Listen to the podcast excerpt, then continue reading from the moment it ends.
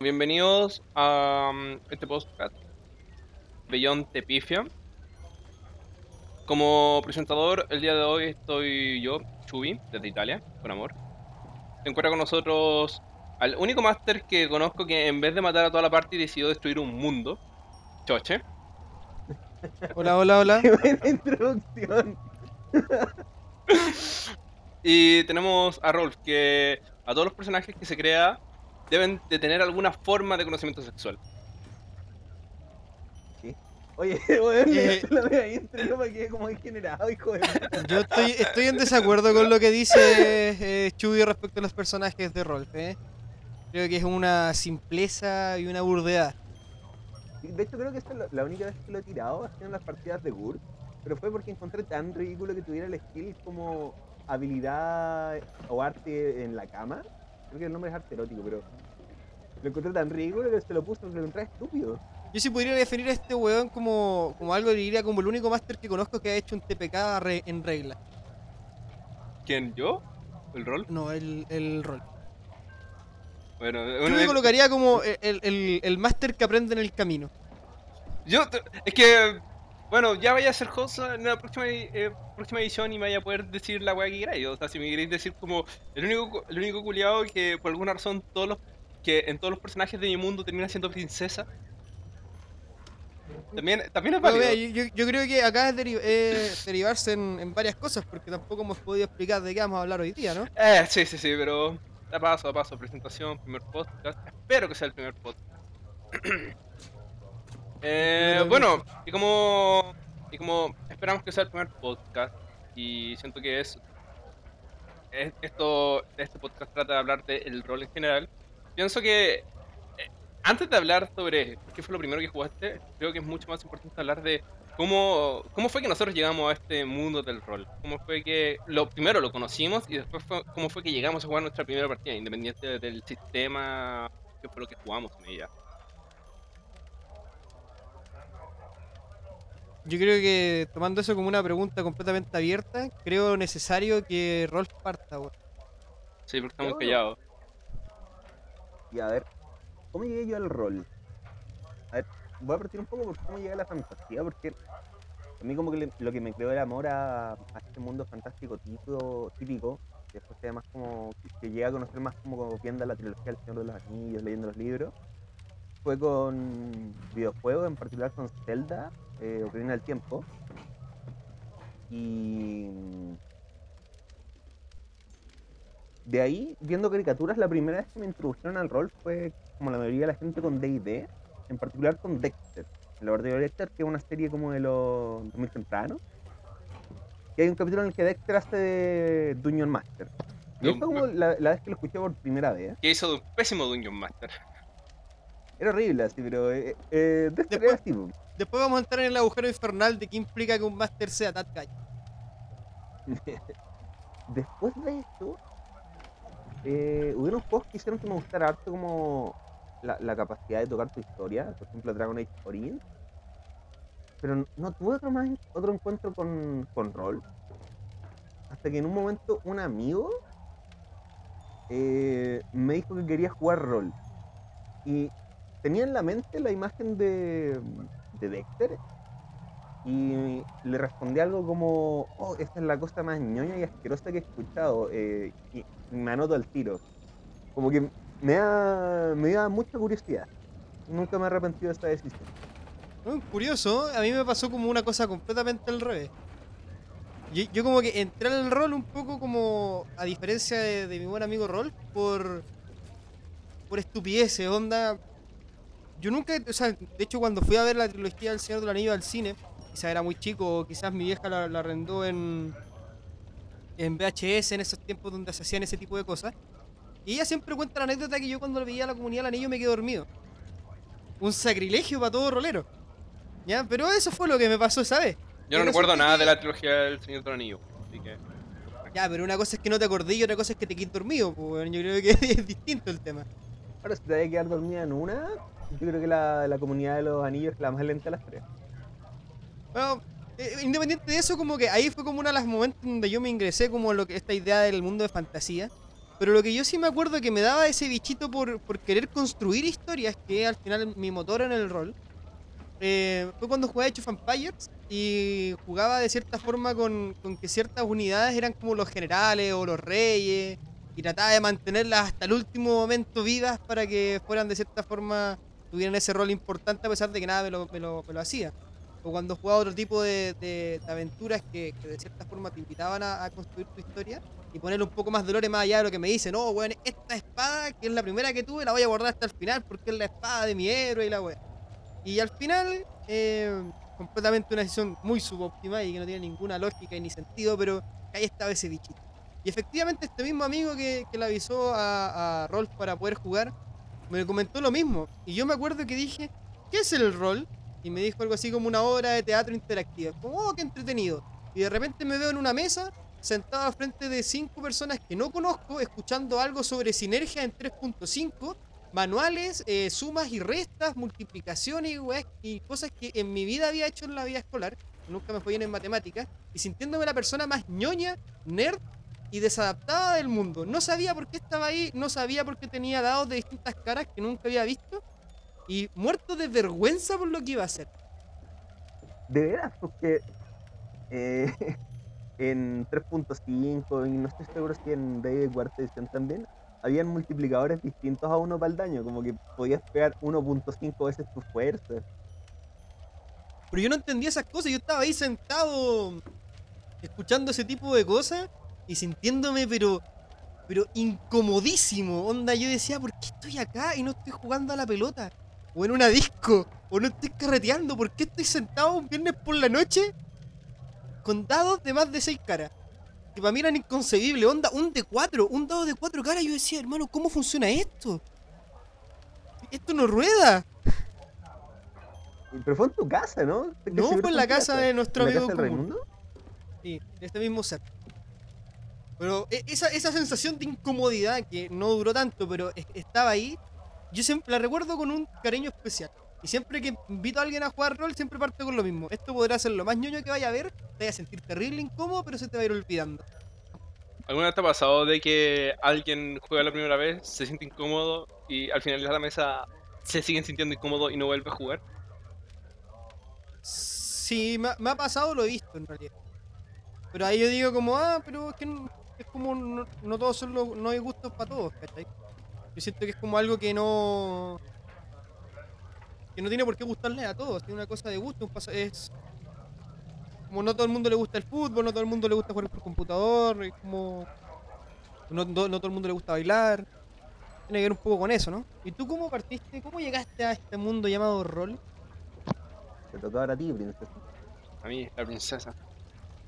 Eh, bueno, ahora que lo estaba pensando, como definitivamente como la primera, como las primeras anécdotas que se me vienen a la cabeza respecto a lo que es el mundo de fantasía, como querer estar dentro del mundo de fantasía, pienso que es claramente el laboratorio de Dexter.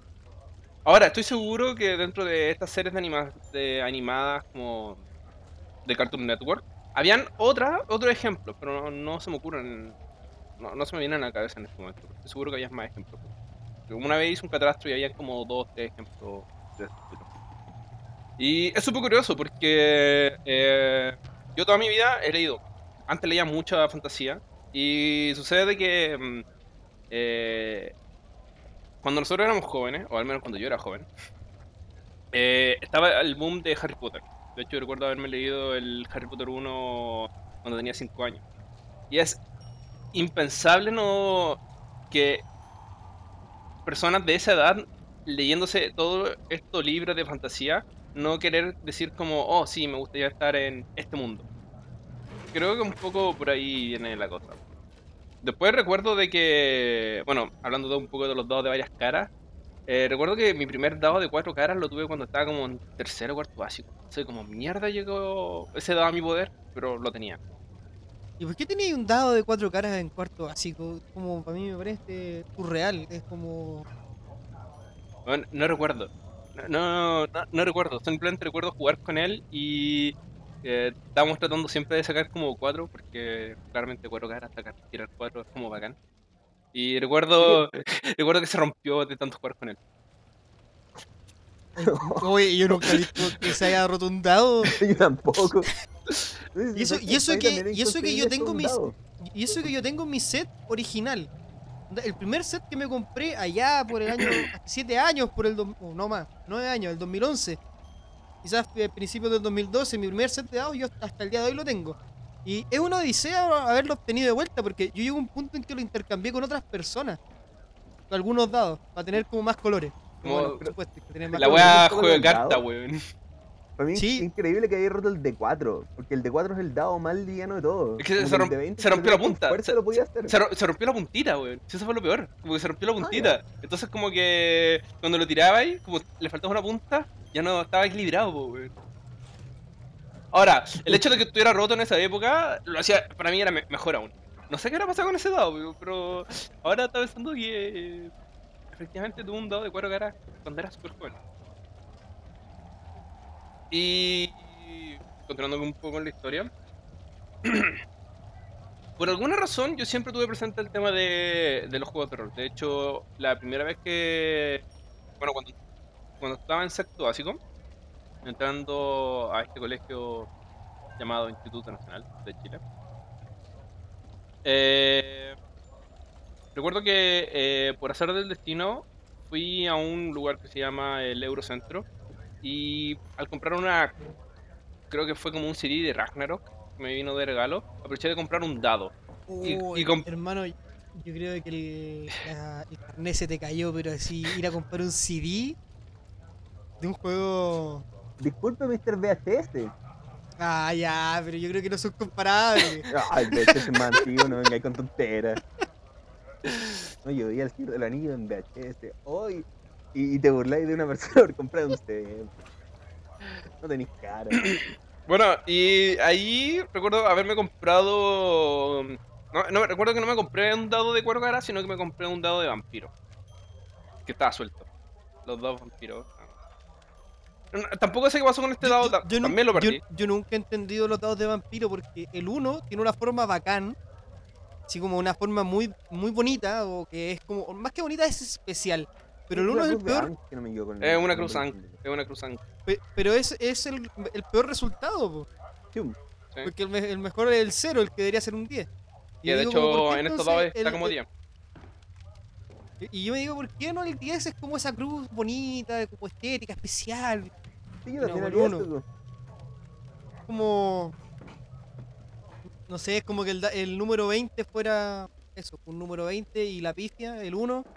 Que todos nos ha pasado alguna vez que hemos tenido ese 1 más de una vez en momentos especiales. Eh, Pero a mí me sea- encantaría un D20 con. Con, por ejemplo, una calavera en el 1. Deben haber igual, hay, hay varios de esos. De esos tipos. Sí, definitivamente. Seguramente en Q Workshop voy a encontrar esa weá. Definitivamente. Perdón, ¿qué? Q Workshop es una, Una, es una- es una marca de dados muy cara, muy bonita, pero que la gente lo odia. La gente que los tiene, la, Tiene ge- muchos modelos ilegibles. la- la gente los quiere, la gente que los tiene los quiere, pero la gente que tiene que jugar con ellos, o sea, que le tiene que ver los dados a las otras personas, los odia. De hecho, yo creo que eso es como una de las. Porque dentro ya entrando un poco más a lo que fue nuestras primeras sesiones. Creo que es como uno de los temas que vamos a hablar. ¿Cuál fue su primer set de dados? O sus Calmado, dados con los cuales jugar. Pero hermano, déjame terminar mi historia, pues si. No, perdón, perdón, perdón. No, no te perdono. No, bueno, y recuerdo que mm, allá por sexto básico, eh, fue la primera vez que traté de jugar rol, pero yo no entendía nada de lo que es rol, como que eh, por esa época me descargué como un manual para jugar Hunter x Hunter o Cazador X en Latinoamérica. Eh, que estaba basado en vampiro, no sabía lo que era vampiro. Era un manual de treinta y tantas páginas versus un manual de rol que estándar que tiene 200 páginas. Eh, y traté de jugar, creé una aventura, una aventura de la, cre- la debo haber creado en Word, de haber tenido unas 2-3 páginas, como era más que nada como un guion. Y no resultó, claramente. Y de ahí quedé con las ganas. Eh, allá por octavo básico. De hecho, para Navidad mis padres me regalaron como un set de figuritas de D&D. Que aún existen. Mi compañero Chocha las tiene de hecho en su casa. Sí, de hecho el micrófono igual estoy ocupando actualmente es literalmente un gusano púrpura que, que era de Chubby, en el cual en la, en la boca tiene el micrófono. Ese ha sido uno de las figuras que más hemos... eh, que más se ha, se ha generado bromas alrededor de ella porque siempre está ahí pero nunca se usa. Nunca hemos peleado contra un gusano púrpura. Sino que cuando necesitamos tener una figura de, de las dimensiones, ahí está. Porque aparte Y una cosa muy una... curiosa también. Es porque es una figura de 3x3. eh, de de 3x3 Exacto. cuadro. Así que es una figura gigante. y bueno, y ya esto creo que era 2012. Debe haber sido 2012 2013. Cuando estaba hablando con mi buen amigo Pedro. Que todos de acá lo conocen. Y le dije, y no sé Bien conocido como Jim. no sé cómo surgió el tema, pero en un momento creo que él me estaba comentando de que sí, lo que pasa es que yo estaba jugando con el delfín rol o, o el delfín otro personaje. Y fue como le dije, oh sí, a mí siempre, yo siempre quise jugar rol, pero nunca tuve la oportunidad. Ah, y él me dijo, ya, pues te voy a invitar. Y yo pensé que era de hueveo, onda, nunca pensé que me lo estaba ofreciendo en serio. Y respecto a eso tengo otra anécdota, pero no es de rol, como sea. Eh, me dijo, ya te voy a invitar. Y le, y le dije, ya te lo voy a agradecer mucho. Claramente yo pensé que, me- que esto era. Es como las típicas invitaciones que formales, ¿cachai? Que te lo dicen como por un tema de. De formalidad, más allá de porque lo está haciendo. Y no, efectivamente me invitó a una sesión de rol. En la que y siento que en el mundo de rol, esa invitación como si te invitan hoy y querés jugar rol, yo creo que no es, no es por cumplir. Como que siento que si te invitan es porque realmente querés como que esa persona juegue contigo. Porque se involucra, se invierte mucho tiempo y también es algo que muchas veces es como mirado, no mal, pero pero sí como con cautela, creo yo. Pero, o sea, esto ya es verdad, pero yo igual me he mandado esta y tú todavía has estado conmigo cuando le hemos hecho de como, oh, sí, podríamos jugar. Nunca se juega, ¿cachai? Sí, pero yo siento que, pero eso siento que es más por falta de coordinación, más que como por por la falta de falta de coordinación, sí, yo me acuerdo bien que nunca le mandamos una invitación al pobre cabro. Ya, pero yo creo que sacar trapitos al sol, eh, no sé si es necesario en este podcast. Como que yo aún quiero saber cuál fue, quiero saber la historia de los primeros sets de Rolf Sommer y Gabriel Chuy Martín. am, Yo era el mío porque es, es bien rápido, la verdad. sí, sí. Eh, bueno, por la mesa que les conté, ya, me invitaron y no tenía dados. Yo no sabía hecho como. nunca supe dónde voy a comprar dados 20. Y había una tienda que estaba como en el segundo piso de un, de un sector. Y era divertido porque en este sector todas las tiendas eran sex shops. Todas, todas, todas. Pero eh, en un punto estaba esta tienda de juegos de rol, como un punto de virginidad concentrada. en todo este mar de, de, mm, depravación, eh, videos Bueno, porno. era, era estratégico, po, era estratégico. Sí, era increíble, era muy divertido. Sentí súper raro. y- y- Onda, y- tú subías ahí y, y, y no importa, no, no podías decir como, no sé, pues, no estoy comprando cosas de rol, porque la otra opción era como, no sé, voy a ir a comprar un dildo, ¿cachai? Yo, yo siento que, que como que ese piso es eh, no tener pudor. Onda como que más de una persona de cualquier como edad puede sentir algo de vergüenza por ir ahí. De una u otra forma. Porque había una tienda así como enfrente que, está, que tenía así como un estante lleno de, de, de dildos, consoladores por entera. Y justo enfrente estaba esta tienda, había una banca y habían como siempre como 10 cabros intercambiando cartas, cartas Yu-Gi-Oh! y Magic. Y además esa tienda es muy reconocida en el circuito de la ciudad en la que vivimos, de Santiago, de, Miren, de Chile, en lo, en lo que es relación como el rol, porque es como se conoce la tienda de la vieja en este caso. Que solamente me- ya, no, es la tía, nosotros le decimos O, la vieja. o la, o la Sí. tía, disculpen la, la- Pero se, se le conoce, y yo no, ¿dónde compraste este dado? Porque he ido a otras, en otras tiendas de dados y dice, no, lo compré donde la, donde la vieja, donde la tía. Ah, sí, claro, todos parten por ahí, es como la... De hecho es la que tiene más variedad y mejor eh, como variedad de precios, la más decente. No sé si a lo mejor en variedad están en como precios, pero sí, igual de las que mejor variedad tiene. Pero volviendo a eso, la cosa es que fue ya y empecé a buscar los sets y vendían unos tubos transparentes que tenían 7 dados, uno de- desde el de 4 hasta el de 20.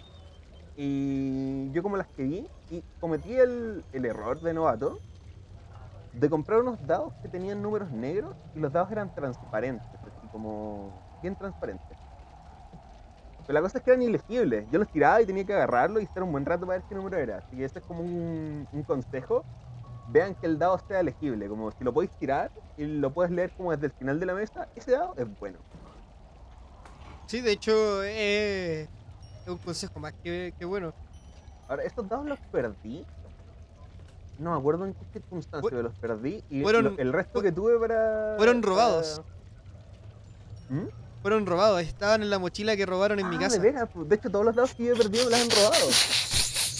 Porque eso los perdí en tu casa cuando te entraron a robar. Y después los que tuve después los perdí el año pasado cuando me entraron a robar. Y, y yo encontré que esa historia también de cómo perdiste los, los segundos dados es muy interesante porque habían otras cosas que robar, ¿no? muy interesante, yo la llamo triste. Ah. Continúa. Ya, pues, ¿y tus dados, Chuy? ¿Cuáles fueron tus primeros dados? Ya, lo que pasa es que respecto a mis primeros. Bueno, yo ya conté de que, mis primeros- como que mis primeros dados fueron como individuales. Como que ya conté que tuve como dados individuales que eran como extra del D6. Pero. mm, mi- mis primeros dados, no recuerdo si fueron. Después de jugar esta mesa de rol. O si fue después de las figuritas. Porque. em, cuando obtuve estas, estas figuras de eh, figuras de D&D después de eh, octavo básico. Recuerdo haber ido a la tienda donde mis padres compraron esta, esta figura. Esta quedaba en otro lugar de Santiago que se llama el Portal Lion. Y de hecho conocía la tienda y todo eso. Y el set de dados que compré era un set de dados de Fantasy Flight Games. Donde venían 6, no venían 7, porque faltaba el dado de 100. O también llamaban algunas variantes el porcentual. Que ya vamos a llegar a, a nuestra relación de amor y odio con el dado porcentual. Y. Entonces no recuerdo si en mi primera sesión de rol yo fui con estos dados o llegué sin dados y me prestaron. Y. Pero eso, como que para mí los dados con más o menos carne nunca fueron como una. Una, una cosa como. genial. Eran como. Son como los dados con los que puedes jugar juegos de rol. Entonces. Y no, ten- y no tenéis como dado. Como ese dado querido, estos dados regalones. A ver, tengo. Es que, a ver, están, están mis primeros set de dados, que de hecho aún los tengo. Pero. De eso, el de 20 me gusta mucho, porque es el que utilizo para maestrar. Y solamente lo utilizo para maestrar. O sea, aún, aún conserva ese primer de 20. Aún conservo mi primer de set, mi primer set, que son los de 6. Mm, ya, perfecto. De hecho, eh, de hecho, desde que empecé como mi colección de dados propiamente tal, que todos eventualmente tienen una mini colección, eh, no he perdido dados. Como que todos los dados que tenía antes de empezar a jugar rol, los perdí. Pero los dados que tengo desde que empecé a jugar rol, no los he perdido. Y dentro de mi colección, bueno, como los que más me gustan definitivamente son como los dados que... Con alguna significancia. Por ejemplo, tengo un set de 5 dados de 6 Workshop. Que me los compré porque fue... Después de que me leí el manual de OVA, que es un juego de rol donde solamente se utilizan de 6, dije, oh, con esto puedo jugar todo. Voy a comprarme un set de dados de 6 bacanes y geniales. Y me compré estos 5 sets de dados de 6. Eh, otro set de dados que me gusta mucho es el set de dados vampiro. Que son 10 dados de para jugar vampiro, que son de 10. Eh, que me los compré justamente porque mm, yo perdí este primer dado vampiro que te dije que tuve cuando estaba en sexto básico y me lo compré justamente por eso. No era porque quería jugar anima, sino era porque mm, recordaba haber tenido este dado y quería tenerlo Oye, nuevo. Y, y en, y en cuanto a eso mismo, ¿cómo, ¿cómo fue? ¿Cuál fue tu sensación en, en esa partida que te invitó al final eh, el Jimmy? Me conocido como Pedro. Eh, fue raro. O sea, fue muy pero raro, por- fue muy raro. ¿Pero por qué? ¿Por qué te sentiste raro? ¿Qué, qué pasó? ¿Quiénes estaban? A ver, ¿Qué- qué porque-? Porque, a ver, porque a diferencia de lo que tú dijiste, que tú dijiste como que es esta, ¿por qué estoy aquí y todo esto? Yo iba con, yo quiero estar aquí, yo quiero participar de esto. Pero la diferencia entre, eh, hay una habilidad en lo que es el juego de rol, que es la habilidad de poder meterse en personaje. El- el- como interpretación. no, pero es que no solamente eso, es el hecho de perder la vergüenza de interpretar. El hecho de, el, el hecho de, de, eh, eliminar como los cánones sociales y, el, y poder como actuar en personaje independiente de lo que está pasando en la mesa, lo que está pasando en el mundo, el hecho de... no, bueno, todo eso. Y si bien yo quería participar, olvidarme toda esta vergüenza que había detrás me costó mucho. Y, y bueno, más, más encima eh, recuerdo que me surgía en mi... Uno de los tantos problemas que tengo que tiendo a interrumpir a la gente, que lo tengo desde mi primera mesa, y lo sigo teniendo. Eh, eh, pero quedé bastante feliz, recuerdo que quedé muy muy feliz. Ahora, tuve el gran, tuve el gran problema de que fui... Sí, más allá del hecho, yo quedé muy contento porque por fin estaba probando esto que siempre he querido y era todo lo que a mí me hubiera querido. Eh, me reí mucho por anécdotas que más después los voy a contar. Pero recuerdo que lo que más me frustró de la primera mesa era no saber qué estaba pasando. Porque recuerdo que jugué un monje y no entendía las reglas Ah. del monje. Aparte, tú también jugaste un monje. Como. Monje de de- de D&D, ¿no? Pathfinder, monje Pathfinder. Básicamente lo mismo. Ya, sí, yo también partí con un monje, no me acordé, no sabía eso. Yo también lo vi este- el monje de Pathfinder. Pero no, no fue Pathfinder, fue No 3.5. fue 3.5, pero son casi lo mismo. Y, y en ese caso, ¿cómo fue? mm, ¿Qué, qué sensación te produjo estar en esa primera mesa con ese monje que no sabíais qué era? Rol. La pregunta va para el rol, ya aprovechando el pimponeo de. Sí, sí.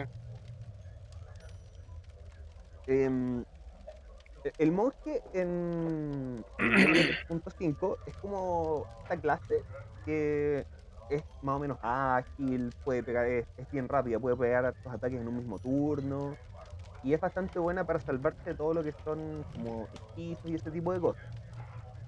Eh, entonces en la primera mesa, claro, pues yo llego con el personaje y trato de atacar, pero la cosa es que como pega más golpes, es menos probable que, que acierte. Entonces yo tiraba el dado y sacaba números como 10, 11, de- hasta un máximo de 20 y fallaba, fallaba, fallaba. La primera vez no golpeé a nadie, de hecho. Y es súper frustrado. De hecho cambié de personaje a la siguiente. Y de hecho hay anécdotas muy buenas respecto a ese personaje, a pesar de que duró. O sea, del primer personaje, hay una anécdota al menos que podáis Así, comentar acá. eh, no me acuerdo si tenía un punto o ningún punto en sanar. Pero fue tu personaje, ¿cierto? El de Pérez. No me acuerdo. Pero da lo mismo, La cosa continúa. es que a un personaje está mal y mi personaje fue a, a, a sanarlo con el skill. Entonces tiro el dado y me sale un fallo crítico, que es un 1. Una buena pifia. Claro, fallo crítico pifia. Y Ah, ya, espérate, espérate. Ustedes jugaban con la regla alternativa de que un 1 es fallo fallo crítico. Para mí esa yo- fue la única regla sí. que conocí al inicio. No, Hermano, no era yo- regla yo lo- alternativa. eh, Así se jugaba. Sí, Entonces, pues, de hecho, yo creo que hasta, el día de hoy hay pocos terminar. juegos donde. Siento que hasta el día de hoy ah, he tenido pocas experiencias en la cual un 1 no implica un fallo. Ahora, que ese fallo sea un fallo crítico, obliterador, devastador para el personaje, y eso ya hace tiempo que dejé de, de tenerlo en mi mente, pero. Pero por lo general el 1 implica que fallaste, siento yo. Eh, Eso es como, mm, como la costumbre. el 1 es fallo. Pero es fallo crítico. ¿Sí o no? Como fallo crítico, no importa el valor que tú tengas de la habilidad. eh, si te cae un 1, fallaste. Pero la cosa es lo que es lo que es que lo que el narrador dijo lo que en- pasó. En 3.5, o cuando lo jugamos, lo que implicaba es que no solo fallaba, sino que pasaba algo malo. Por ejemplo, si estabas atacando con un arco y fallabas críticamente, se te rompía la cuerda. o cosas por el estilo. O de repente algunas cosas estúpidas como estar golpeando a un objetivo con tu hacha y te golpeas a ti mismo. No sé cómo, pero te golpeas a ti mismo. O la típica que cargas y sacas un 1 y te tropiezas y te hace un D6 de daño. Que por supuesto el Master tira y sale 6. Por supuesto. En fin, la cosa es que al personaje que estaba eh, sanando, estaba mal, estaba bastante herido. Entonces tiré esto y me acuerdo que se, se narró como que yo sacaba, no me acuerdo si arsénico o o qué mercurio. Y le echaba mercurio a la herida pensando que era la solución. Y no me acuerdo cuánto daño le hice, pero casi maté al pobre cabro. Sí, era una consistencia del narrador. De hecho, creo que no lo mataste, pero lo dejaste peor de como estaba. Sí, no, no, absolutamente lo dejé peor de cómo estaba.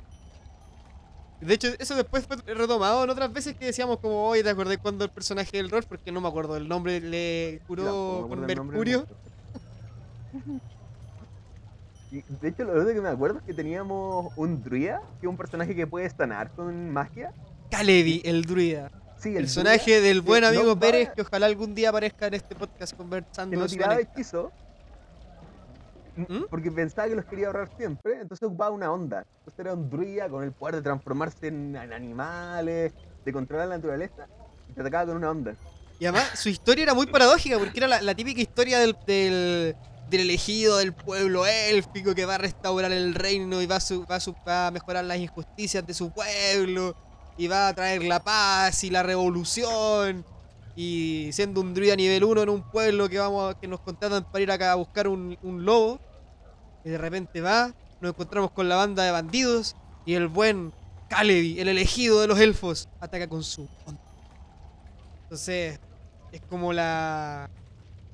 Poco la típica de las historias de los primeros personajes, ¿no? No. De hecho, mi, la historia de mi personaje creo que es la más simple que he tenido. Exceptando por la del guerrero con la espada gigante. ¿Cuál era la, la historia o la lore de, la de tu espada primer personaje? sobrecompensadora. Ah, mi monje, eh, porque ¿Cómo se llama? Ah, yo, yo lo recuerdo como el calvo. yo también lo recuerdo como el calvo. Yo recuerdo el nombre de casi todos los personajes que me he hecho, incluyendo muchos que solamente los jugué una mesa.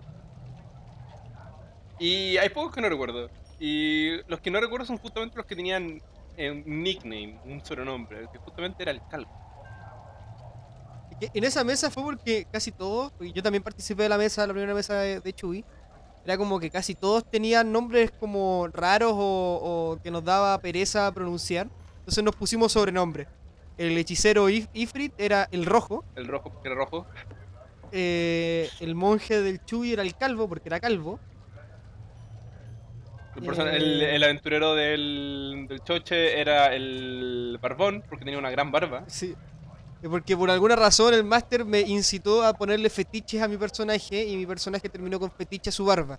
Le gustaba tocarse la barba y jugar con ella. Era, El- un manierismo muy estúpido, pero... Eh, el personaje del Pedro era el pala, que era un paladín. Gran Sí, sobrenombre. original. Pensaba que iba a ser el cuernos o algo así, porque tenía cuernos, ¿no? Era un Tiflin paladín que, que, que a los Hellboy se, romp- se cortaba los cuernos. Por supuesto, en esa época yo no conocía a Hellboy. Me parecía sumamente innovador esta idea de un paladín Tiflin, porque claramente mi bagaje, mi bagaje rolero y de fantasía era más reducido de lo que uno cree. Soy un hombre básico, soy un hombre simple. que la combi de Paladín Tifling es bastante común, pero Sí, pero soy un hombre simple, soy una persona que, que sabe leer, pero no así que lee. Es otro problema. Ya llegaremos a eso. Um, Bueno, entonces, ¿qué pero había anécdota otro- recuerdas de esa mesa? Había, estaba otro personaje, estaba el. Estaba el. El de, el de el pequeño. No, pero el pequeño era el, jugador. El, el pequeño era el Sí. jugador. El pequeño era el jugador. No recuerdo cómo se llamaba el personaje. Creo que lo llamábamos pícaro, pero no creo que lo llamáramos pícaro. Era No. pícaro. Era un pícaro, pero no lo llamamos pícaro. Sí, teníamos un sobrenombre, pero. El Dash. ¿Cómo sea? No ¿Cómo sea? Pero. Ya, pero ¿cuál fue la anécdota? ah, ah, y resulta de que la historia la hice a posteriori. Y justamente yo iba con la noción de que no quiero hacerme una historia como muy. como. Oh, soy el elegido y la weá por el estilo. Es como, no, este weón un huérfano y se manche- Y se fue de su templo. de su templo. em, del, del, del templo de los monjes.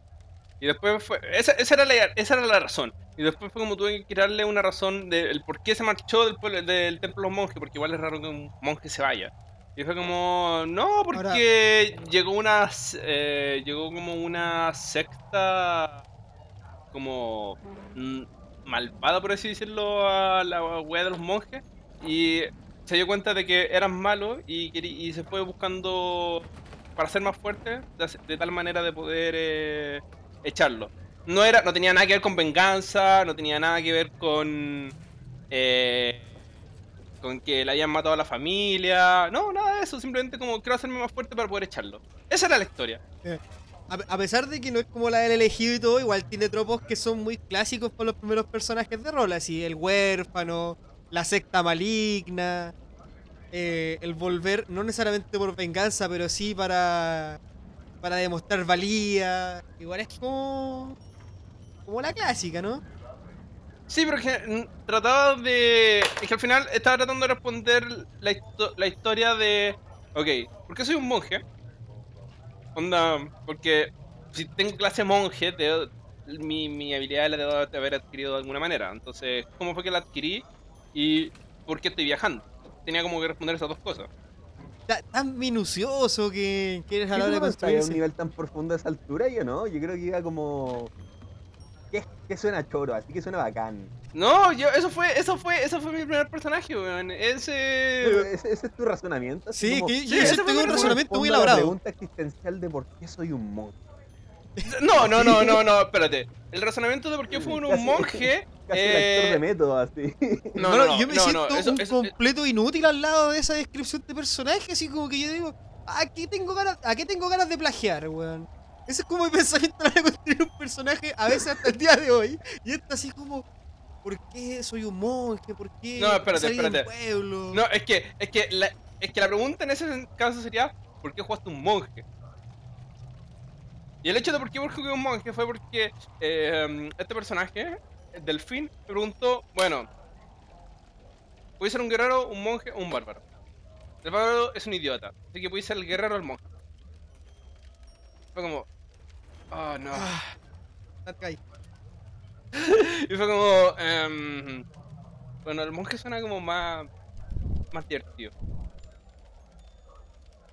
Y Y después me pilló, Bueno, el, igual- y, de- y después me pilló el lore, po. Y, el- y me dijo como, bueno, en el lore tenéis que se tiene que responder el por qué eres un monje.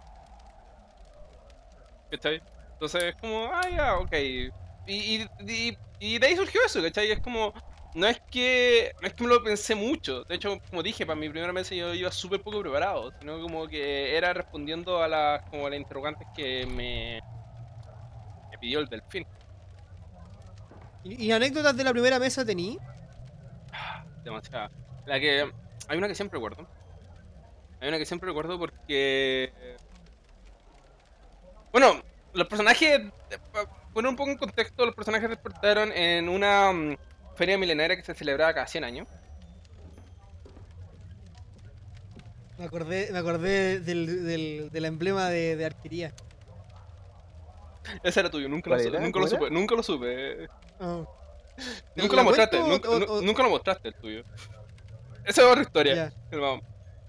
Entonces, eh, resulta de que por Railroading, Railroading, por eh, la mano divina del Master, teníamos que ganar puntos en esta feria milenaria.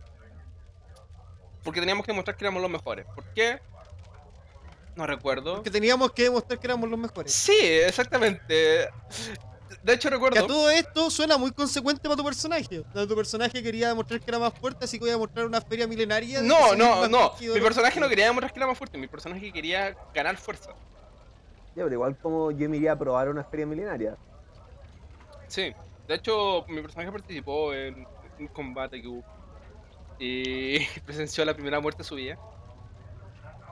Cuando el rojo quemó viva a esa, a esa mujer. Ese, ese hombre no lo, con- no lo conozco, pero ese es un sociópata. No me acuerdo. Uy, qué horrible. Uh, bueno, ah, se me vienen tres cosas a la cabeza. En esta, bueno, en esta feria milenaria tenemos que pasar distintas pruebas porque ganamos con medalla. Y tenemos que ser como el equipo que ganaba más medallas de todas las ferias milenarias. Eh, Entonces creo que lo del combate lo voy a dejar para después. Pero yo recuerdo una de las cosas más vivas que tengo fue porque, que con la gente del pueblo y todo eso, nos revela, nos averiguamos de que habían como, bueno, distintas pruebas y una de las pruebas involucraba un ser. Y fue como, vamos, vamos a ver, vamos a ver, eh, vamos a explorar las pruebas para ver cuál, no podemos participar todos en todas las pruebas. Entonces tenemos como dividir el trabajo para quien es como mejor preparado para estas pruebas. Y fuimos la parte del cerdo y había un druida que dijo como que era básicamente beta, que decía como no, no, eh, están le están haciendo daño a los cerdos, déjenlos libres, y está como un letrero fuera de esta parte con tal cerdo encerrado porque quieren que lo liberara. Y, y, como nosotros se nos, como nosotros nos acercamos, él se acerca y, nos dice, oye, ayúdenme a liberar el cerdo y le dará recompensa. Y las siguientes dos horas in-game fue discutiendo de si debemos ayudarlo o no. Fue una discusión de... ¿In-game o fuera de juego? In-game fuera de juego. Ya. O sea, in-game estuvimos dos horas de reloj discutiendo si debíamos ayudarlo o no. Dos horas. Pero eso no in-game, pues como out of game, como players, ¿no? No, como personajes. Pero con la hora como de. personajes y como players. ¡Sí! ¡Qué horror! Weón, fue horrible. Primera mesa. Eso, es, eso me recuerda en una mesa donde estuvimos dos horas conversando de si era posible que un caballo recorriera en una cantidad determinada de tiempo de una parte del mapa a otra y nos pusimos a buscar sobre la velocidad promedio de los caballos en determinadas épocas de la historia. Pero lo más darnos- de eso es que eh, tanto el Chuy como yo son estudiantes de ingeniería, él ya graduado, y en ese tiempo estábamos con calculadora, y el cálculo era súper simple ¿cachai? para ver la- el tiempo que te demoráis, así teniendo velocidad y distancia. Y tiempo, así, pero nos demoramos, así, no sé por qué no nos salía, estábamos pero increíblemente estúpidos ese día. Sí, Y yo sí que además lo más terrible, lo más terrible de eso, que era, una, era una- lo que no- nos, no- nos afectaba a un personaje mío y a un personaje del rol, con el Chuy como narrador, es que al final de toda esa discusión de dos horas, cuando dijimos ya esto no tiene ningún sentido, si- sigamos jugando, de repente alguien saca su calculadora, hace el cálculo y dice, ¿saben qué? El Chuy tenía razón. Entonces toda la discusión que habíamos hecho nosotros era al final un- una... que decíamos, no, no, no nos pudimos haber demorado dos semanas, debió haber sido más tiempo. Al final el Chuy siempre tuvo razón. Me acuerdo que también era como. Nos demoramos harto porque empezamos a ver las escalas del mapa de Gaia. Y buscando objetos para ver, comparar las distancias según el mapa. Tuvimos mucho tiempo. Desde ese día eh, hablamos del momento caballo. Esas veces No, cuando los eh, players no, empiezan espera. a. El momento de caballo fue cuando el caballo derrapó. No, no, no, no. No, porque el momento caballo- derrapeo del caballo, pero este, este otra... este otro El momento caballo quedó como un código cuando los jugadores y el narrador se ponen a hablar de cosas que no tienen, no van a cuento. Es como, como una vez yo tuve mi propio momento caballo cuando los jugadores estuvieron como una hora alrededor de una roca y no sabían por qué era rara, pero decían esta roca es rara. Y estaba un personaje con un NPC. Y de repente dicen, oye, sabéis que esta roca es rara. Anda a buscar a, este compadre que sabe de, rocas. Llega, oye, esa roca es rara, pero no sé por qué. Llamemos a este. Y de repente tenía a toda la party, 6 NPC, mirando una roca y diciendo, esto es raro. ¿Por qué no llevamos al, al NPC que, que mágicamente sabe lo que son las rocas? Era, era súper ridículo porque eh, me acuerdo que estábamos avanzando en el campo de batalla, así como ya habiendo terminado la batalla, y no sé por qué nos dijiste, bueno, ya hay una roca, y lo extraño es como que no hay catapultas, nada, y esta roca cayó y aplastó a alguien. Y estábamos en un desierto, entonces era cielo abierto, no podía caer del cielo, y no había nada que lanzar a las rocas, y, esta ro- y no habían más rocas aparte de esta. Como que lo describiste así, y nosotros como ya, ¿qué pasó? Porque obviamente si el máster le estaba prestando tanta atención a la roca debe ser por algo. Y eh, justo como deciste era súper cómico, era como, oh, yo no sé, yo no sé, llamemos a este NPC, a este jugador, a este NPC, ta, ta. Y lo que partió como con dos pelagatos, terminó como fácil 25, 30 pelagatos ahí viendo por qué había una roca ahí. Y lo peor es que esa roca tenía una importancia en la lore porque era una roca extraplanar. La roca había sido traída desde otro plano, de otra línea temporal, y por las circunstancias de los players, había traspasado el velo de la barrera que separaba los planos y había quedado ahí. Pero Y lo más horrible de todo es que no teníamos forma de saber eso. Es, es como un easter egg inaveriguable. O sea, pudo haberse sabido, pero no se dieron las tiradas para que se supieran. Es que hubieron tiradas buenas, pero al final era como. ¿Quién más? Ninguno de los personajes tenían posibilidades de saber como. No, esta roca vino de otro mundo. Es como- Último que hubiera sido un meteorito. Ah, bueno, otra anécdota. Otra anécdota fue cuando. Bueno, esto ya fue hacia la parte final de la mesa. y estábamos como. Teníamos que ir a la guarida de un malvado que no recuerdo cómo se llamaba. Y afuera de la guarida habían como unos. Ah, espérate. No, porque. Es que lo del, lo del cerdo fue muy gracioso. Porque Ahí también fue cuando conocí mi primera pifia.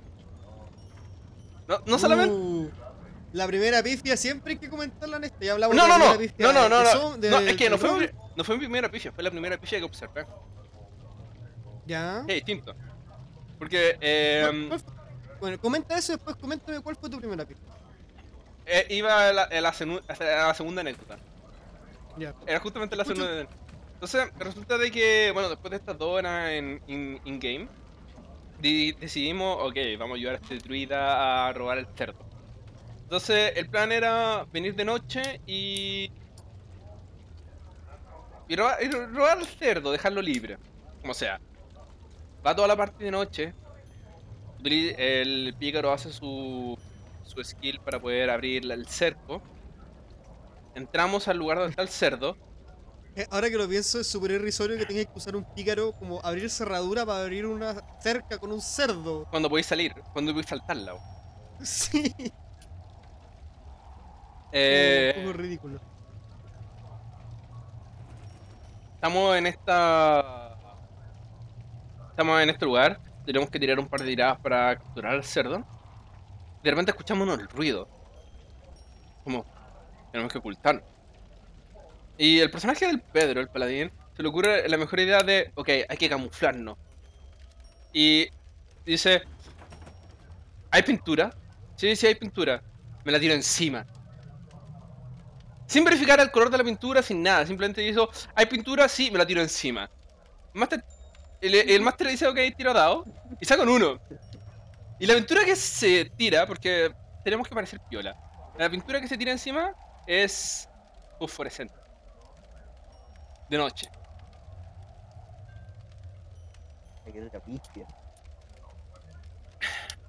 Yo recuerdo hasta haberme reído mucho en ese momento. Y. Y bueno, llega la persona del, lugar preguntando como, oye, ¿qué estoy haciendo aquí? Eh, nada, estaba verificando los cerdos estén bien. ¿Por qué tenéis pintura encima? No recuerdo cómo fue la conversación, pero el tema es de que logramos liberar al cerdo. Qué risa, así como pasó todo eso, llegó un tipo y lo convencimos de que todo estaba bien y nos guiamos el cerdo. Se me había olvidado eso del cerdo. Yo esa- de esa mesa lo único que me acuerdo es la del... eh, Mi personaje tenía que hacer como una prueba de puntería, porque por supuesto era un explorador y se supone que soy bueno con el arco. Entonces, eh, como que jugué a tirar al blanco y perdí. Entonces mi personaje dijo, bien, como que el origen del personaje, el, el- el origen plagia- de plagio del personaje era un Bear Grylls ya. con Legolas. Esa era la idea original. Onda, así como un compadre que fuera un excelente arquero, pero que tuviera el, espíritu de supervivencia de Bear Grylls. Entonces, como que, y para hacerlo usaba la, la skill supervivencia para todo. Entonces, bueno, ya, filo, eh, perdí la batalla, perdí la- el arco, tomo la, la piocha de segundo lugar y tiro supervivencia para hacerla pasar como la del primer lugar. Ese era el plan. Y resulta que cuando hago las tiradas correspondientes, saqué, ponte tú, no sé, 20. Nivel 1, Pathfinder. El máster me mira, por mucho que te esfuerzas por hacer tu trabajo, lo único que te sale es la piocha del tercer lugar. What? Y yo como, ¿qué?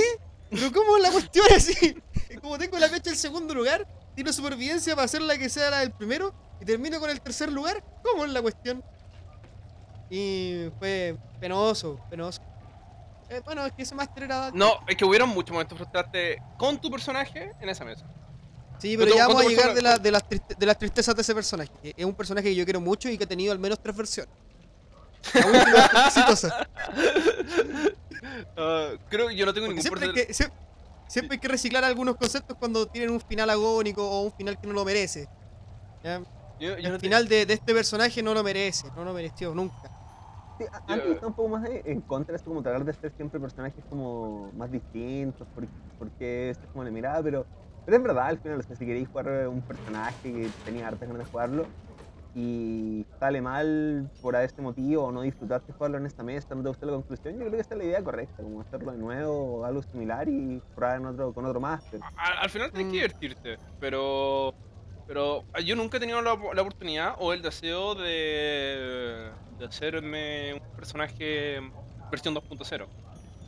Creo que lo más parecido a eso sería eh, Ash Cabal, me encantaría jugar. Ah, Ash Cabal, un personaje que por alguna razón necesitaba tener tres, tres cinturones. Era un personaje de Yu-Gi-Oh! Sí. ¿Qué? ¿Yu-Gi-Oh! ¿Nunca hice Yu-Gi-Oh! con niño? Ah, te escuché un personaje vividor. Y dije, no, Ash Cabal no, era vividor. No, no era Yu-Gi-Oh! Pero sí era de Yu-Gi-Oh! Em, estoy aprovechando que ustedes contaron sus primeras pistas, no puedo ser menos y contar mi primera pifia. Que, que por azares del destino es también la única anécdota que recuerdo de mi primera mesa de rol ahí con, con Rolf y con Pérez y otras personas más. Me acuerdo que yo me hice un explorador y la, la historia de ese explorador es muy similar a muchas de las historias que terminé haciendo en el resto de mi vida rolera. Que es, me gusta mucho este personaje de este juego o de esta novela o de esta serie. Me gustaría tener mi propia versión. Y en esa época yo jugaba mucho Fire Emblem Blazing Sword. Había un personaje que, que me gustaba mucho que era Rat y me gustaba mucho la lore de Lin. Entonces fusioné las dos cosas y hice un explorador que, que de cierta forma mm, tenían alguna parte como sangre real. Muy chochano, por cierto. Que al final eso nunca llegó a nada, pero no importa. La cosa es que inicialmente el personaje, como los exploradores de 3.5, peleaba con dos espadas. Cosa que después cambió porque nos dejaron como hacer de nuevo la hoja. Porque me di cuenta que pelear con dos espadas siendo un explorador en 3.5 no era buena idea. Y resulta que en la primera mesa nos habían pedido encontrar a unos lobos. Y fuimos como parte a buscar a ese lobo. Y nos encontramos con tres eh, como bandidos que eran como lo- los dueños de que habían apresado al lobo y nos pusimos a combatir y me tocó partir. Y ahí yo recuerdo que partí y saqué mi primer 20 natural. El primer ataque en mi vida rolera fue un 20 natural. Entonces el narrador describió cómo yo saltaba y con mis dos espadas daba una vuelta en el aire y con la espada de la mano, de la mano derecha cortaba un poco el pasto mientras conectaba con la parte de abajo de los testículos del enemigo y lo partía a la mitad. Esa fue la descripción que me dio el, el narrador y yo quedé como, oh sí, soy poderoso, adolescente. Soy, soy la mejor ha pisado esta tierra, siguiente ataque, tiro, pifia. el narrador me cuenta como, oh sí, empezás a acelerar por tu, por tu golpe anterior, vas a atacar al, enemigo al lado en el mismo turno porque te atacaba con dos armas. Un ataque, 20 natural, el otro una pifia. Y me narra cómo al golpear al otro enemigo se me eh, golpeo con, me atropiezo con una raíz, me caigo por una colina y quedo desarmado. Y yo como, ¿qué? Así como, hermano, acabo de cortar un compadre a la mitad porque ahora no tengo armas y estoy en el piso con menos 5 de HP. ¿Qué pasó aquí? En un solo turno, en un solo turno, 20 y pifia. ¿Qué pasó? Ridículo, ridículo.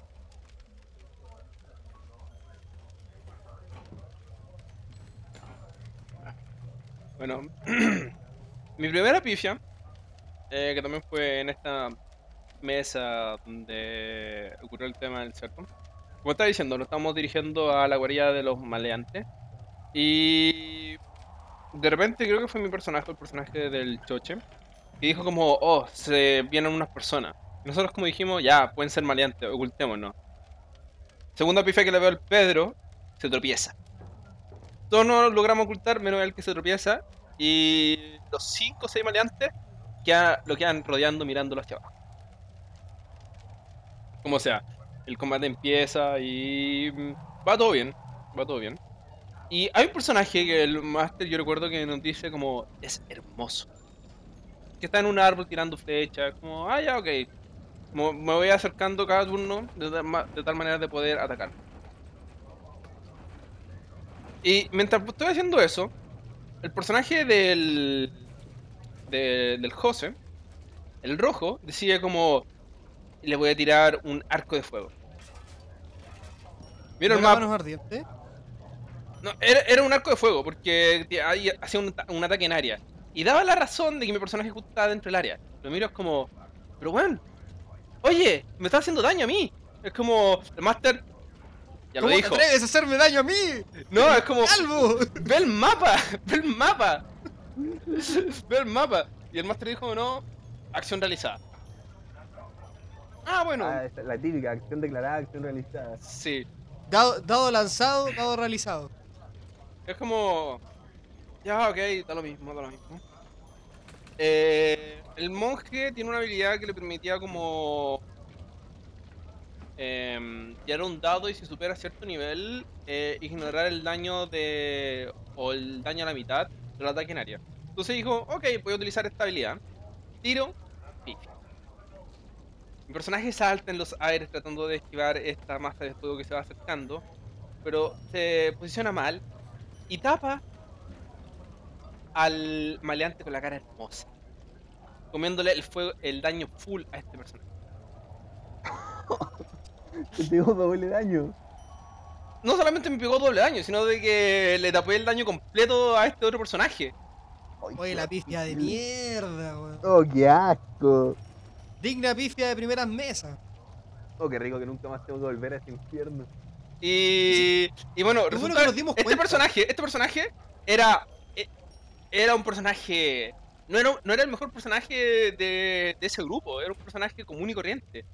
Pero las tiradas que sacó eran tan buenas, las tiradas que nosotros sacamos eran tan malas. Y las decisiones tácticas eran tan malas que costó un mundo matarlo. Es que es muy difícil como tomar decisiones tácticas por primera vez porque te ponen un tablero, fichas y te empiezan a hablar de pies.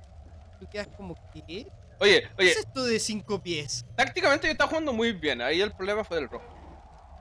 Es que depende de la persona. Hay jugadores que parten al tiro bien. Tengo dos rangos, o sea, a, a medida que vais jugando ahí mejorando, pero hay, hay gente que parte así horriblemente tácticamente, porque nunca ha jugado como un juego táctico o algo así. Y hay otra gente que parte al tiro, pero súper bien. Oye, y ya como para ir un poco cerrando. Y el rojo no partió bien. Bueno, pero todos queremos a rojo. Yo no, mi personaje no.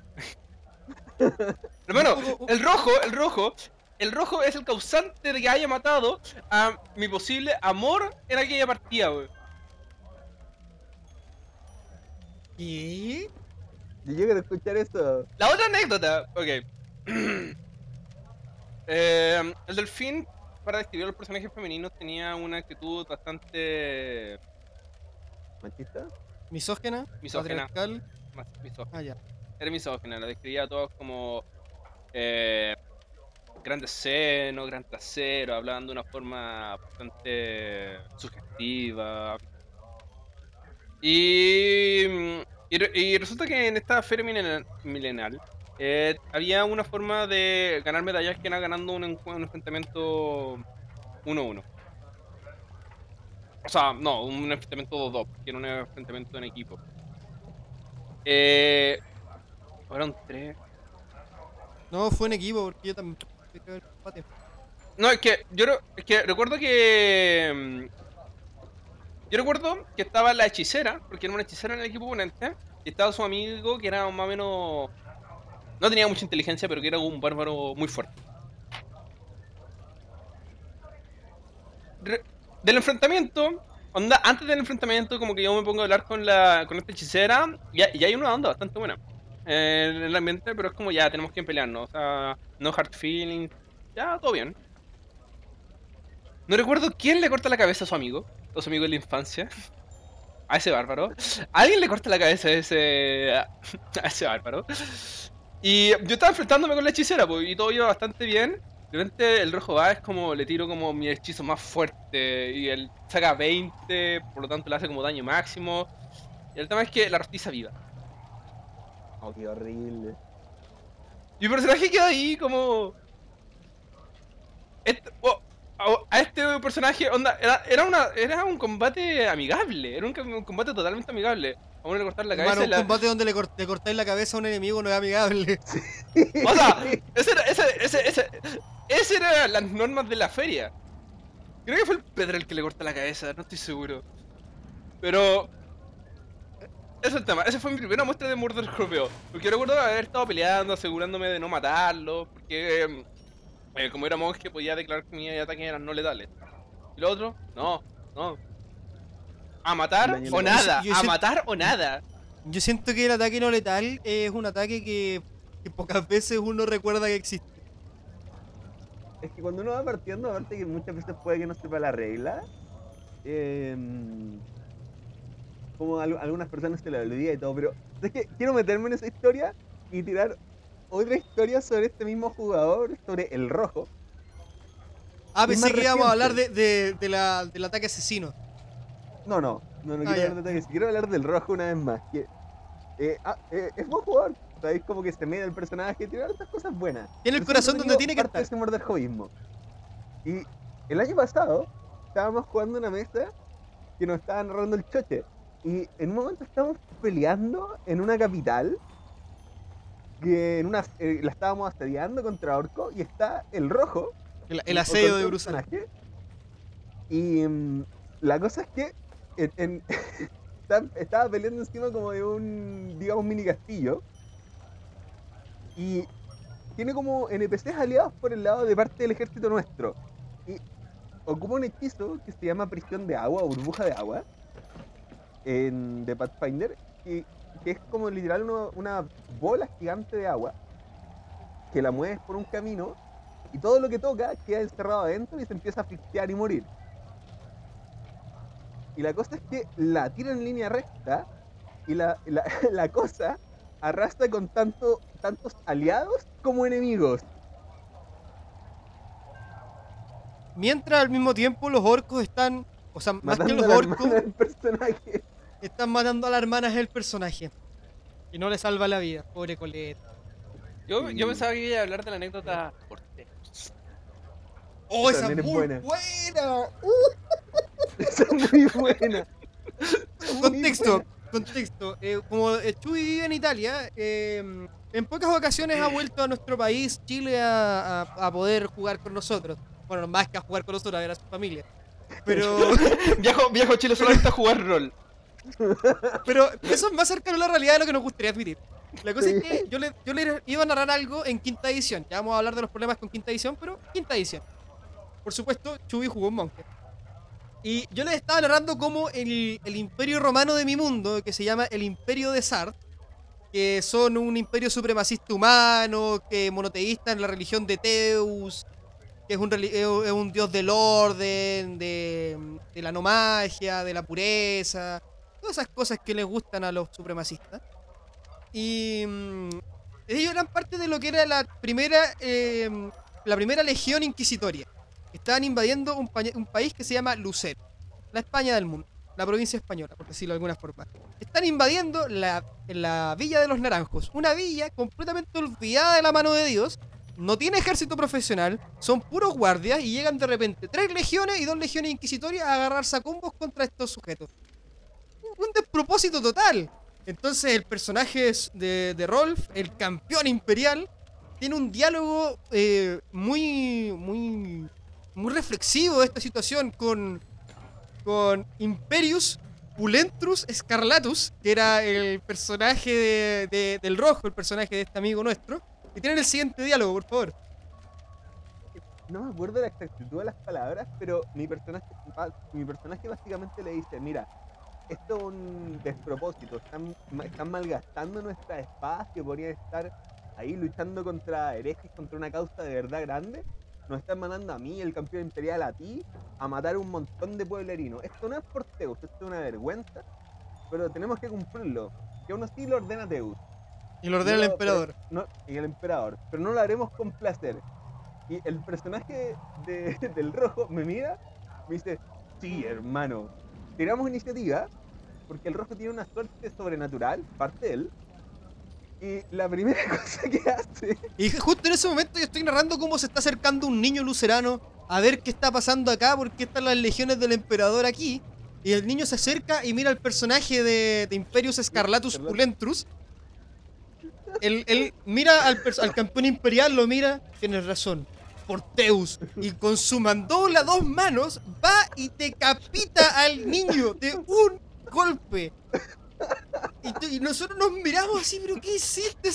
¿Qué sentido tiene lo que, lo que te estáis haciendo? Y empezaron después a salir memes de, la escena de Aragorn cuando dice por Frodo, pero por Teo así un niño volando, que es como... Era risorio. Yo me imaginaba la misma escena así como de Aragorn en el retorno del rey al final, así como por Frodo como avanzando, ese mismo avance, pero justo enfrente en vez de las legiones de Mordor, un pobre cabros chicos jugando a la pelota.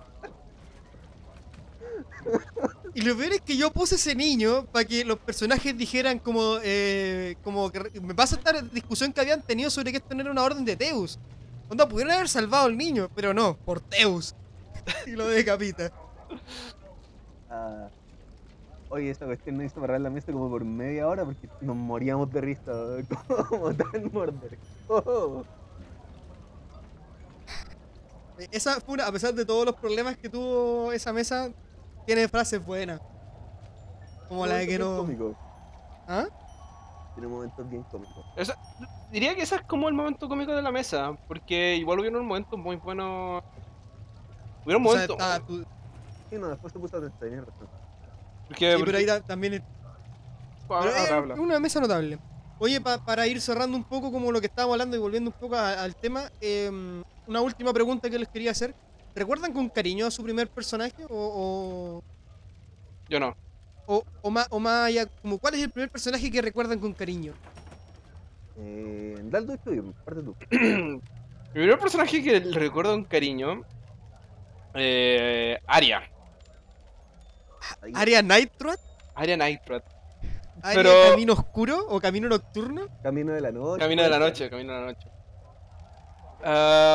Pero la, la recuerdo con cariño, más allá de porque eh, me haya gustado jugarla, porque no me gustaba, o sea, eh, sentimientos encontrados con ella.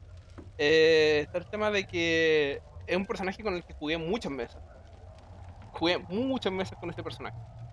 Y primera duró como do- dos años, Año y medio. Probablemente. Año y medio, año y medio. año y medio, dos años. Igual es harto tiempo. Sí, sí.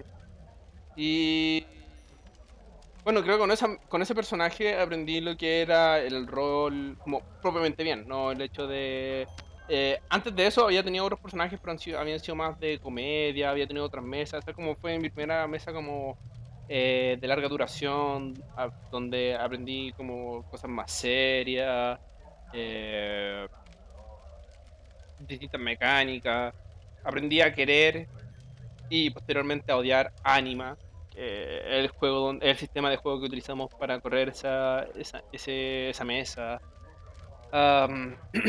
Y muchos de los juegos, de las personas que están aquí, de hecho, de alguna u otra manera consideran a Aria un personaje muy emblemático.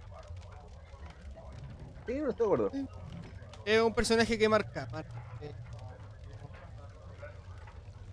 No es, no es fácil hablar de Aria. Y Un Y personaje tampoco- memorable. tampoco es difícil decir que no existe. Perdón. Es difícil decir que no existe. Es difícil olvidar. A ver, ahora dale tu muchacho. ¿Cuál. Yo recuerdo con cariño a mi primer personaje, Rat el Explorador, no tenía apellido. Y lo recuerdo con, cariño porque el resto de los jugadores fue cambiando paulatinamente de personaje. Pero Rat no. Rat se mantuvo toda la crónica como un solo PJ. Y en una de las últimas sesiones tuvo una decisión en su poder. Él él no, no, no- de repente empezó a escuchar voces en su cabeza, empezó a escuchar un personaje, un NPC que era muy querido por la parte. Yo, jugador y Rat, sabían que eso era mala idea, que era mala idea hacerle caso a la voz de un amigo muerto que te dirigía a una cueva que estaba en un mapa, en una organización, tachado con una cruz y una calavera. Pésima idea.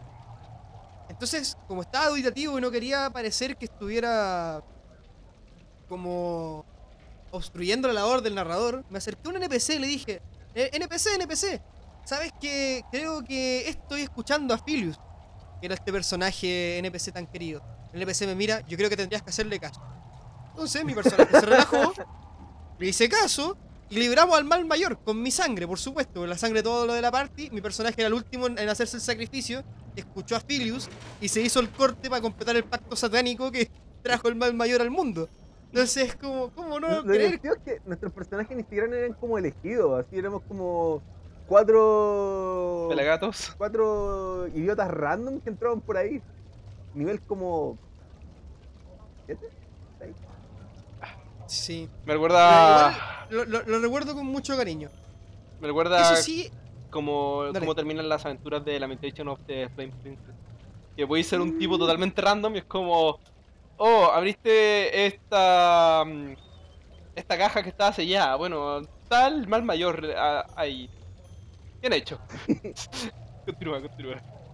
Ahora, yo siento que no es, si bien le tengo cariño como primer personaje y me acuerdo su nombre y de su lore y de su aspecto y todo, no es el... Y además porque inició mi, mi camino de coqueteo ni con en la clase o categoría explorador. Pero el primer personaje que yo recuerdo así con cariño, que digo, este es mi primer personaje, es... eh, es Tulio, un pícaro. Porque si bien pudo, pudo haber sido el barbón, lamentablemente su final fue tan malo, tan asquerosamente malo, algún día les contaré, em, no lo tengo con tanto cariño como Tulio. El primer personaje que yo desarrollé, que tuvo un arco de personaje, que, que yo logré interpretar, que tomaba decisiones en el personaje, que exploraba otras facetas de mí, como algo más extrovertido. Y su final fue horrible, porque saqué la mejor tirada posible, un- un 19 en sigilo con 19 en, en- en- en la skill, y fallé, y eso llevó a mi muerte, siendo aplastado múltiples veces por un paladín, por un caballero infernal, si no me equivoco. Para después ser revivido por el mismo caballero infernal y volver a matarme. Así que fue... Yo creo que ese es mi personaje, así que yo... eh, mi primer personaje que yo quiero. Porque yo tengo como ese cariño intrínseco que hasta el día de hoy me salen caras verdes por recordar cómo terminó. Y por lo que pudo ser. Pero al final igual es malo. ¿Por qué ese final es mejor que el del barbón? Porque yo creo que ese fue como el primer personaje que yo roleé seriamente en una cantidad más de mayores mesas, más recurrente. Y que y además yo me senté a pensar cómo quería ser el personaje. Y de hecho, por ejemplo, al, comienzo de la mesa el PJ hizo un pacto con la muerte, básicamente. Entonces el weón después de un- el tipo después de un tiempo, si no cumplía su objetivo que iba en contra de la parte, iba a morir. O no, más que iba a morir, la organización de asesinos más brígida del mundo de- del narrador iba a ir tras de mí. Era, tan, era muy brígida porque usaba portales. Te mataba a través de los portales. Entonces de repente estoy ahí durmiendo y te aparecía un portal en, la- en el estómago con, un- con una, na- con una navaja. Entonces el personaje llegó a un punto, se encariñó con la parte y dijo, ¿saben qué? No, yo voy a aceptar mi muerte, los voy a acompañar hasta que se me cumplan los 100 días, una cosa así. Entonces el personaje iba bacán, iba, iba hacia un buen lado. Y se me fue arrebatado porque ese día me tenía que ir temprano y el narrador dijo como me tenía que ir temprano que mejor me mataba. Qué horrible. Tú eres. Tú también eres culpable de hacer algo parecido. No voy a entrar a eso al respecto, pero te lo voy a sacar en cara otro día. Rolf, primer personaje. Eh, mira, yo mis primeros tres personajes no me acuerdo ni cómo se llamaban. Así que uno se llamaba Oz, el mago guerrero. Que Ah, tiene la razón. que, tiene la de los- del pasillo. De los sí, de los tres primeros, este, este lo recuerdo con cariño, hasta me acuerdo de su lore. Em, pero el nombre no me acordaba, gracias. Este es un personaje hecho que algún día podría volver a jugar. Como... ¿Te, acuerdas de la escena del pasillo o no? Sí, me acuerdo, me acuerdo. Lo que pasó en esa escena del pasillo es que estábamos explorando un dungeon y en un momento como yo estaba jugando una clase que era como hechicero de guerra. O es básicamente como un hechicero con un poco de armadura y que solamente tiene hechizos de hacer daño, así full daño. Y ya pues como que vimos la, la puerta, ya, yo abro con esto, ya, bien. Tiramos iniciativas, creo, no me acuerdo cómo fue, yo partí primero, abrí la puerta, tiré manos ardientes, que es un hechizo de área, y no me acuerdo si los maté o los dejé muy bajos. Pero la cosa es que después los dos enemigos, como en Pathfinder no puedes moverte, atacar y moverte de nuevo, sino que solo puedes. Si, te mueves y atacas, ya terminó tu movimiento. Mi personaje se quedó en la puerta. Entonces los dos, como en, un estertor al final, procedieron a atacarme y a bajarme toda la vida de una como su última acción. Fue un poco más, o sea, aparte de ese final, que no me acordaba, yo me acuerdo lo que vino antes, porque estuvimos 40 minutos en personaje, como mi personaje puso la oreja y supo que habían enemigos adentro, entonces estábamos discutiendo cómo íbamos a entrar a matarlos, y cuál iba a ser la estrategia, y si valía la pena entrar a la habitación, estábamos teniendo esa discusión con un, eh, entre mi personaje y un guerrero que tenía como propósito de vida tener tantas rodelas como pudiera para poder tener una ultimate armadura. Espérate, eso no era. una rodela en cada articulación. Es decir, una rodela en cada articulación. Esa era. ¿Ese era el personaje del perro o del delfín? Del delfín. La cosa es que en esa discusión de repente el personaje, o sea, el hechicero guerrero, dice ¡A la mierda! Y abre la puerta y tira las manos ardientes. Y después lo- los enemigos lo obliteran y entramos nosotros a matar lo que queda. Es una decisión muy rolfiana. ¡A la Ah, mierda! No estoy aquí para pensar. Ah, qué gusto. ¿Y tu, entonces tu primer personaje? ¿Como con cariño? Yo creo ¿O te que... mantienes con Oz? O sea, a este lo recuerdo con cariño, pero eh, hubieron otros personajes que jugué después de este, que tuvo un momento Bron, le copié el nombre por Game of Thrones, pero la historia era bien distinta. Em, después, después me jugué a mí mismo en un Isekai, que a ese Ajá. personaje tengo cariño y lo podría llamar mi primer como personaje real, pero cuando pienso en mi primer como personaje que siento como consolidado, suelo pensar en Fausto, que era un inquisidor um, Danfrid, que es un semivampiro. Realmente pienso en, en él como mi primer personaje. Algún día entraremos A, a él le en... tengo harto cariño, me gustó su final, me gustó su ruta, tuve hartos errores con él y aprendí harto. Algún día vamos a entrar en, en ese cajón que se llama Cuarta. Que tiene grandes momentos y. y Es difícil hablar de Cuarta, al igual que de primero. Fausto era Claro. un gran personaje. Sí, Pero- cariño. Yo Muy creo que ahí tenemos la pauta, ¿no? O algo que Sí, se nos queda en el tintero. Eh, no, de hecho, con eso. Con eso terminamos. Damos. Yo, cre- Habla. yo creo que con eso damos por terminada este primer podcast. Ojalá sea el primero de muchos. Aprovechen de seguirnos en todas las redes sociales. Y todas Cuando esas las cosas tengamos. que dicen los montones. Denle like, me gusta, comenta y por favor compre NordVPN. Saudi. coméntelo con sus amigos, si le gustó, vaya y haga como, como te lo resumo, ya háganos un poco de publicidad que no hace tan mal. Y ojalá esperemos tener, eh, ojalá lo hayan pasado bien, que al igual que cuando terminamos de jugar una mesa, debemos, el propósito es pasarlo bien, tanto el narrador como los jugadores. Y ojalá ustedes también lo hayan pasado bien escuchando esta, estas anécdotas de la primera vez y cómo llegamos al rol. En Beyond. Algún día. Para el próximo, próximo capítulo hablaremos de cómo surge este nombre. Y primera generación. Oye, hagamos promesas que después no vamos a cumplir. Y eso ha sido todo. Con eso me despido. Igual. No le agrada. Chao, chao.